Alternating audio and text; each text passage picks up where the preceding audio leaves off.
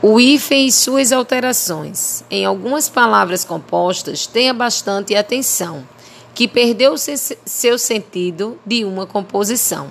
São grafadas em um termo na sua utilização. Por exemplo, paraquedas, pontapé ou girassol. Veja que são compostas. Procure entender melhor. São duas palavras, mas o sentido é um só. Utiliza-se o hífen em nome relativo a lugar, começado por grão ou grã, é importante usar. Se tiver verbo ou artigo, também pode empregar.